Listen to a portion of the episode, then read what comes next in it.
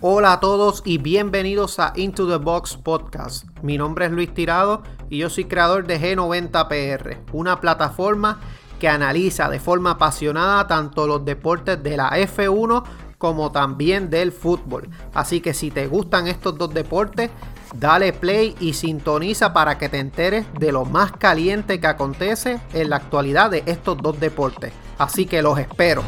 ¿Qué está pasando mi gente? Muy buenos días, espero que se encuentren súper bien. Ya estamos a miércoles, mitad de semana, semana de Grand Prix Azerbaiyán. Así que por lo menos la espera Fórmula 1 cada vez se está reduciendo un poco más. Eh, me presento formalmente, mi nombre es Luis Tirado, yo soy de G90PR. Saben que me pueden conseguir tanto en Instagram como G90PR y a través de la montaera underscore 1.0 en Instagram. También, gente, vamos a estar eh, regresando con Box Talk este viernes analizando todo lo sucedido en Azerbaiyán y vamos a estar gente eh, involucrados en un proyecto en las redes sociales que se conoce como Motorsport 101. Así que estén pendientes a las redes sociales de PR Racing Sports y G90PR para que enteres de más sobre esta iniciativa. Así que gente, vamos de lleno con lo que les gusta a ustedes. Muchas cosas, mucha noticia en la Fórmula 1, en lo que llega a Azerbaiyán, mucha noticia también en el mundo del soccer con respecto a los traspasos y rumores, así que vamos de lleno gente. Vamos a comenzar con Red Bull precisamente y es que la FIA inspeccionó la monoplaza de Verstappen tras Mónaco. Eh, la monoplaza de Max Verstappen fue elegida al azar para hacer una inspección más, más, más exhaustiva. Igual que con Checo en Barcelona, no revisaron el alerón trasero. Así que la FIA inspeccionó el coche de la monoplaza de Max Verstappen en Mónaco, vio que todo estaba bajo control dentro del RB16, líder del mundial, ya que todos los componentes que revisitaron cumplían con el reglamento técnico vigente, sin embargo no revisaron en el alerón trasero. Así que tras el Grand Prix de Mónaco, la FIA eligió al azar una monoplaza de entre los 10 primeros clasificados para hacer una inspección más, más exhaustiva y ahí fue que cayó la monoplaza de Verstappen. Así que determinaron que todo fue, este, todo cumplía con el reglamento. Eh, le tocó en España a Red Bull precisamente a Checo. Tampoco revisaron el alerón trasero. Así que vamos a ver qué pasa, ya que Mercedes pretendía quejarse con respecto al alerón trasero de Red Bull. Por otra parte, noticias también relacionadas a Max Verstappen y es que Zach Brown pone sus ojos en Verstappen, dice que es agresivo. Los jefes de equipo señalan a qué piloto les gustaría tener en su alineación y también se sinceran sobre qué piloto de otra época les gustaría fichar. Así que, por ejemplo, la F1 ha sometido a los jefes de equipo a un divertido cuestionario y una de las preguntas ha sido a qué miembro de la parrilla actual elegirían como tercer piloto de su alineación.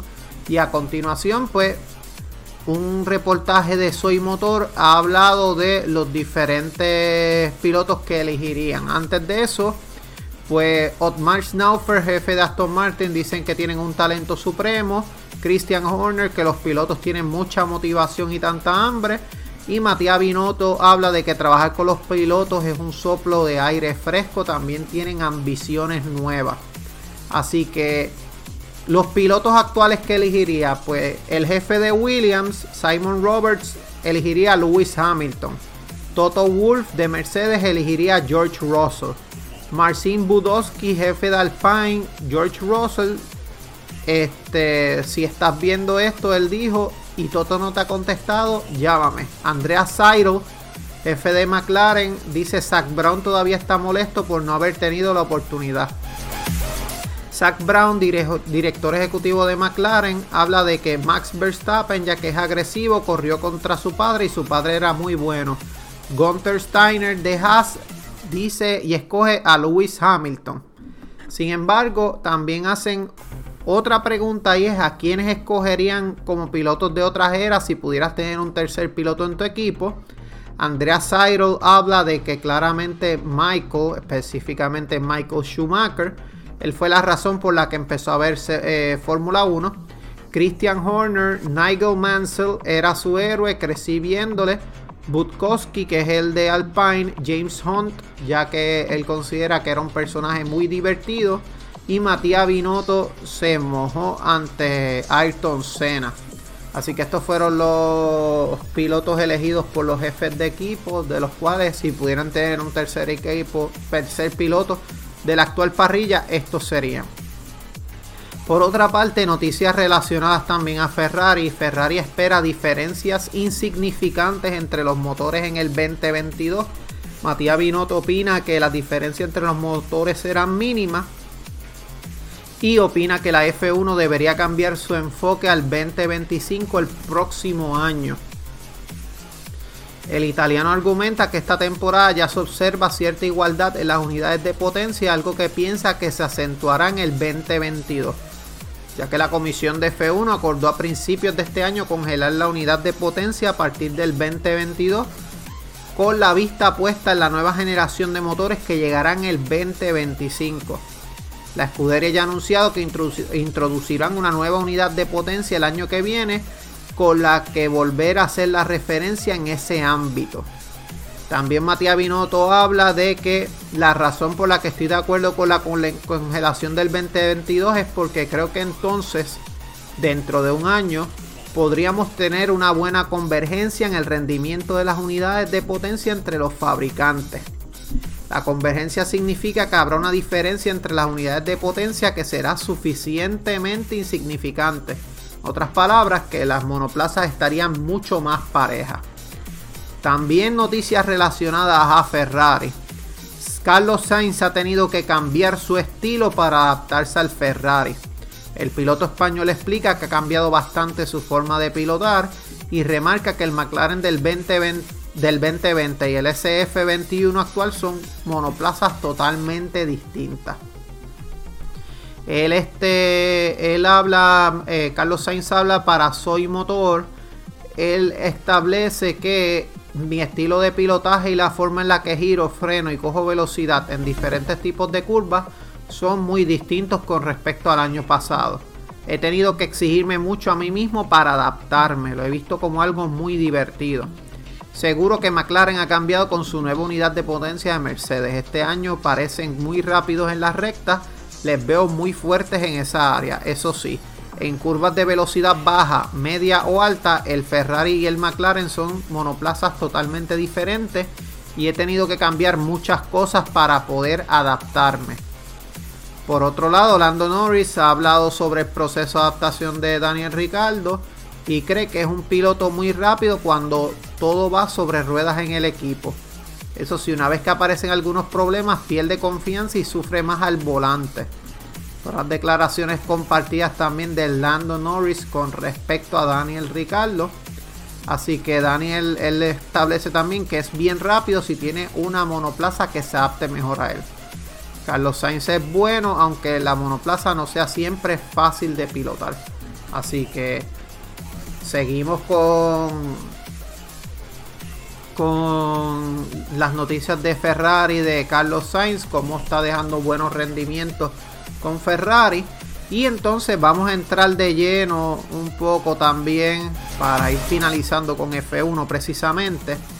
Fernando Alonso hizo unas declaraciones sobre Baku precisamente. Él habla de que pues Baku fue un ejemplo de nunca darse por vencido, especialmente en el 2018 y es uno de los circuitos en los que más se descarga adrenalina. Este, Fernando Alonso va a visitar a Baku por primera vez desde el 2018 cuando él formó parte de la escudería del McLaren y él dice que Baku es un circuito extremo, es un diseño que tiene muchas curvas de baja velocidad y las rectas más largas del campeonato. Así que esa combinación es muy difícil para configurar la monoplaza. Como piloto es muy difícil cambiar completamente tu forma de percibir las cosas durante los dos minutos de la vuelta ves todos esos edificios, los muros a 50 o 60 kilómetros por hora y de repente estás a 350 kilómetros por hora en la mitad de la ciudad. Esas emociones son bastante extremas y creo que es uno de los circuitos que probablemente producen más adrenalina como piloto. Así que es una así que es un desafío. Baku él considera que es bien diferente a Mónaco y a él le gustan estos circuitos urbanos. Él dice que puede tener esa sensación, eh, tener una sensación de no poner, de no tener error o no poder cometer error, genera un estrés extra mientras conduce. Así que él este, establece que pues aunque tenga un coche, una monoplaza dañada, él va a luchar hasta el final como lo hizo en Baku 2018 cuando él remontó eh, alrededor de 7 posiciones. Por otra parte, noticias un poco más serias. Eh, Carlos Rudman, este, que es senador y fue ex piloto de F1, ha ingresado en la unidad de cuidados intensivos en un hospital en la localidad de Santa Fe, Argentina, luego de haber estado en el, de haber pasado por ese proceso en el pasado.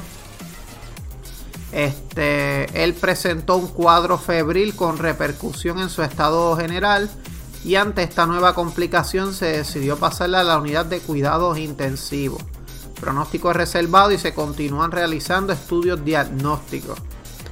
Eh, Ruthman pues eh, tuvo ingresó al hospital por una hemorragia digestiva, recibió el alta el 21 de mayo volvió a recaer. Esto pasó pues por una anemia que sufre.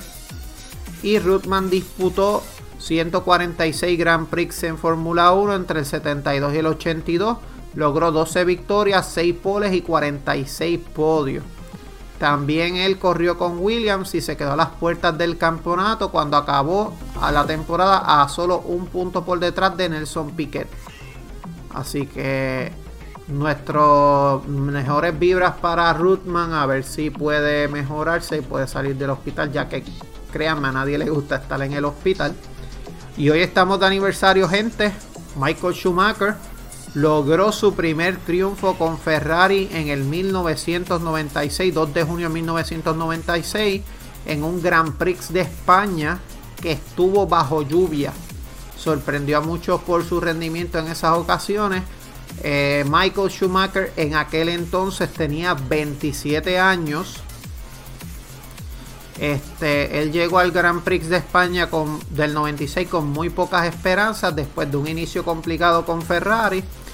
En Williams se encontraba Damon Hill y Jacques Villeneuve y había dominado la, a placer las anteriores seis carreras de aquella temporada, a excepción de Mónaco donde ganó Oliver Panis. Eh, de hecho, eh, ya Michael había conseguido dos victorias en los cinco años anteriores y acumulaba 19 con Benetton en las últimas cuatro temporadas y dos títulos de campeón del mundo. Así que estamos hoy este, de aniversario. Pronta recuperación para Michael para seguir viéndolo en el mundo del motorsport.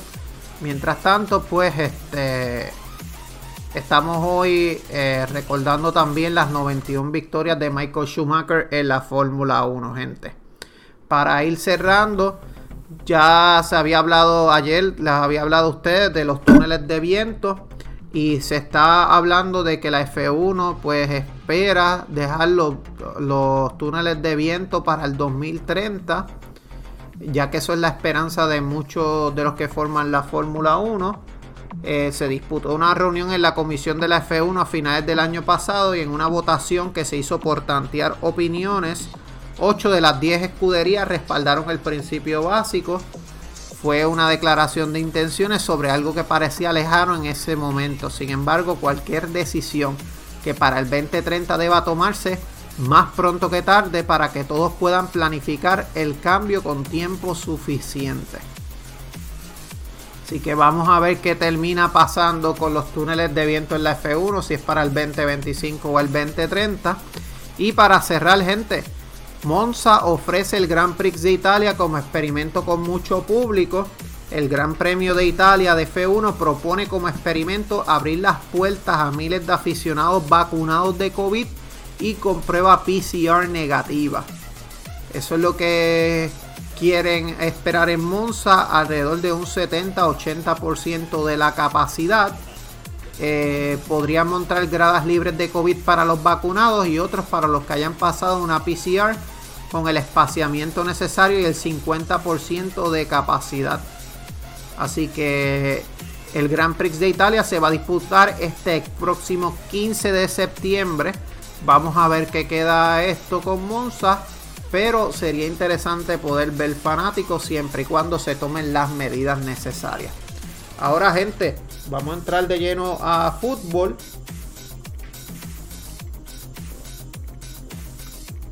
Y es que ustedes saben que ayer mencionamos que Carleto Ancelotti o Carlo Ancelotti iba para el Real Madrid. Y esto se junta con una noticia, se estaba hablando de que eh, Cristiano Ronaldo podía recaer en el Real Madrid. Sin embargo, eh, todo apunta a que la posible salida de Cristiano Ronaldo de la Juventus podría desencadenar un efecto dominó. Y es que pues si la Juventus no se clasificaba por la Champions, él iba a dejar el equipo. Sin embargo, se está hablando mucho de que él cambiaría la Juventus para llegar a París. Esto ocasionaría que Mauro Icardi regresara a Italia y Nasser Al-Khelafi aceptara una oferta por Kylian Mbappé del Real Madrid. Así que lo que se estaría hablando es este básicamente que Mauro Icardi llegara a una potencial Juventus. También se ha hablado de de otros equipos en la básicamente en la Serie A. Y este él ha jugado pues Mauro Icardi anteriormente en la Sampdoria en el Inter de Milán. Cristiano llegaría entonces a París para formar un tridente con Neymar, posiblemente Ángel Di María, a menos que fichen, eh, dejen a Moiskin entre otros, o busquen alguna otra opción. Y entonces Kylian Mbappé pasaría entonces al Real Madrid, ya que puede incluso ver la posibilidad de que Karim Benzema le esté convenciendo para que llegue. Así que vamos a ver qué pasa. Por otra parte, se está hablando muchísimo de que Miralem Pjanic jugador del FC Barcelona, puede salir eh, de, equipo culé. Y este, él ha manifestado su interés de regresar al fútbol italiano por encima de opciones de la Premier League. La Juventus estaría interesado en repescarlo, mientras que el Inter necesita reforzar su centro del campo y también este, entienden que tiene nivel para continuar en un proyecto ganador. O sea, estarían estos dos equipos precisamente ya el jugador y el FC Barcelona están hablando y pues están buscando una solución inmediata. Eh, Chelsea está interesado también en él, pero pues él, él le gustaría regresar a la Serie A. Eh, están hablando también de la posibilidad, como les dije, del Inter, pero tiene que cerrar alguna venta importante en su centro del campo para atraer a Pjanic. Y entonces eh, la otra opción es la Juventus, una opción, una operación inviable en modo de traspaso porque Pjanic llegó al Barça con una valoración de 60 millones de euros. Las únicas opciones pasan por una sesión con opción de compra o que Pjanic quede incluido en algún trueque interesante para el Barça. El Barça, como les había mencionado en los podcasts anteriores, estaría interesado por Rodrigo Betancourt o Matisse Delic que tampoco, que Delic no ha podido adaptarse a la calcio. Así que vamos a ver en qué queda esto. Por otra parte, eh, un poco más de lo, de lo que se está hablando en el mercado de fichajes. Odegaard no quiere más sesiones, quiere luchar por un puesto en el Madrid, Real Madrid. Está cansado que lo cambien de equipo. Por otra parte, el Manchester City entiende que tiene la fórmula para fichar a Harry Kane y estaría dispuesto a incluir a Raheem Sterling y Gabriel de Jesús en la operación como parte del pago. Así que esto sería una potencial potencial interés del City para tratar de fichar a Harry Kane eh, por parte del Tottenham. Hay que ver cómo se pone el club, ya que es un club que se pone bastante difícil en las negociaciones. Jules Koundé este, está siendo tasado por el Sevilla por 65 a 70 millones. Tiene una cláusula de rescisión de 80. Así que vamos a ver que también se hablaba de que podía salir. Eh, Henry y Tyran, eh, él estaba jugando con la Roma, prolongó su contrato. Así que es bien interesante ver cómo él se mantiene en el equipo. Por otra parte, se está hablando de un acuerdo por tres temporadas para que Lucas Vázquez se quede en el Real Madrid. Habían propuestas de la Juventus, PSG y Bayern de Múnich. Eh, esta fue su mejor temporada. En, disputó 34 partidos, 31 de titular, 2 goles, 7 asistencias. Así que brilló en una demarcación de lateral derecho. Así que vamos a ver qué pasa.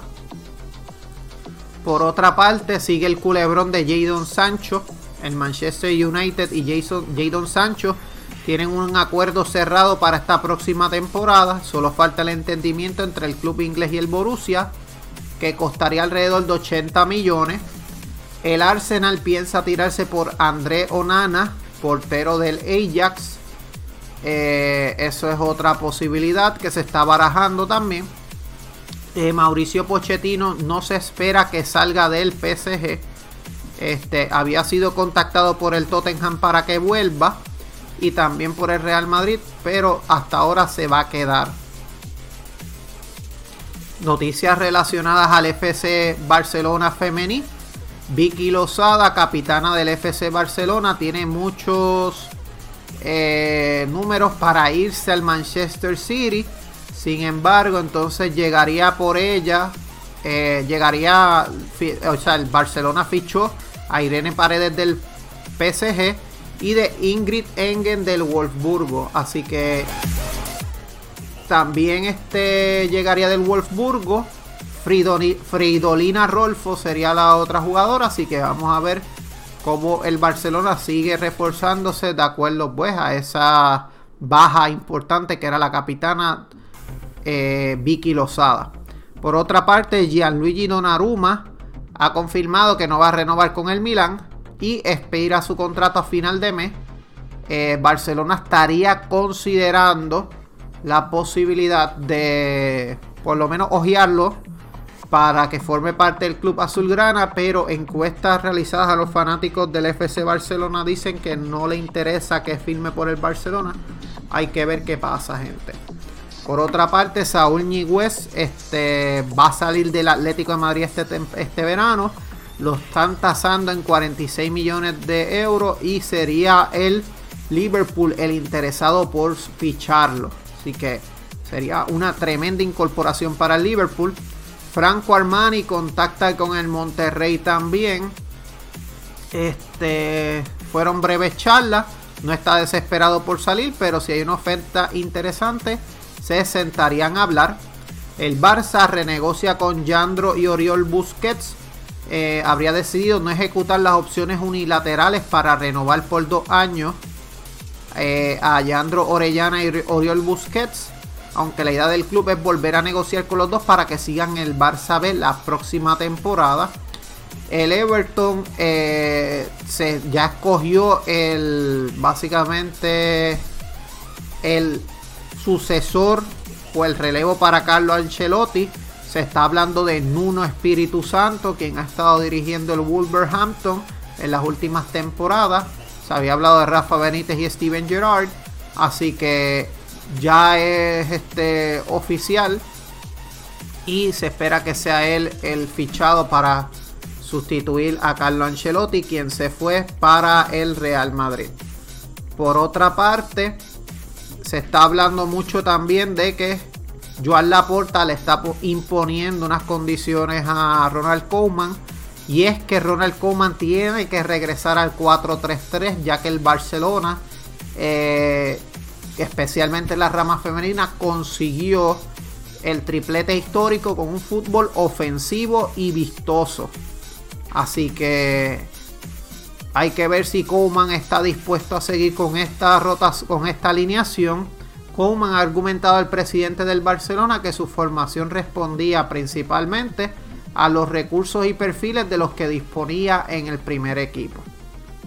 Así que sigue como que el intercambio de palabras entre ellos dos. Por otra parte, eh, también se está hablando de una posibilidad y es que haga una sesión por Francisco Trincao. Este, el Sporting de Portugal estaría considerando una sesión. Así que vamos a ver qué pasa con el FC Barcelona. Él llegó en una operación que incluyó a Abel Ruiz hacia el Sporting de Braga y la valoración del futbolista estuvo en 30 millones de euros. Ya el club azulgrana eh, recibió propuestas de 40 millones el pasado verano. Hay que ver pues que si se espera salir y la posición del jugador también que se quiera quedar en el FC Barcelona. Por otra parte, eh, el gesto de Sergio Agüero, él llegó a cobrar 23 millones brutos en el Manchester City por temporada, bajó a 6, más variables esto con el fin de jugar al lado de, Lionel Messi, el FC Barcelona. Este es un gesto que la fanaticada está loca con él, emocionada. Así que pues ya vieron cómo por fin se dan los detalles de esa eh, reducción en el salario. Por otra parte, hay negociaciones muy avanzadas por Memphis Depay ya. Estarían en la última fase ha disputado las últimas cuatro temporadas en el Olympique de Lyon y el Barcelona tendría ya preparado el video para la presentación del jugador holandés que tendría contrato hasta el 2023 o 2024. Junto a Depay podría también llegar Georgino Wijnaldum, que llegaría como agente libre. Y sería otro fichaje a coste cero que el FC Barcelona haría con este, las llegadas también de Eric García, que fue a coste cero. Y este Emerson también llegó, pero por Emerson tuvieron que pagar 9 millones adicionales. Y Sergio Agüero fue el otro fichaje que también llegó a coste cero.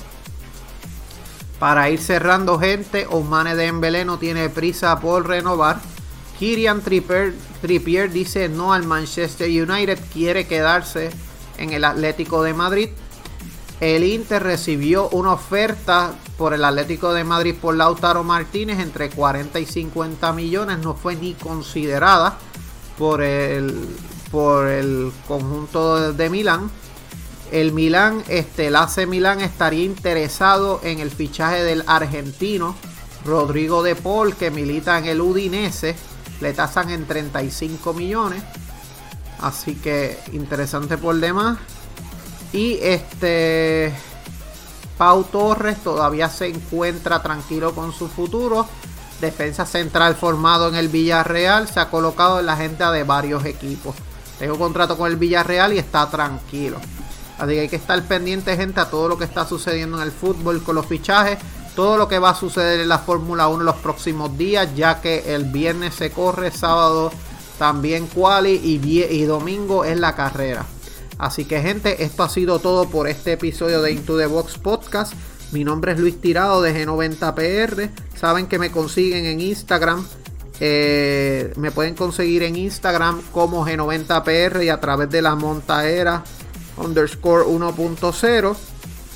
Y gente, pendientes mañana las redes sociales que se va a estar llevando a cabo el primer este episodio de Motorsport 1.0 con BGMC Racing, Víctor González, PR Racing Sports, Eliezer y el viernes regresamos con Boxstock analizando lo sucedido en la previa de Azerbaiyán. Así que gente, espero que tengan excelente día y hasta luego. Chao.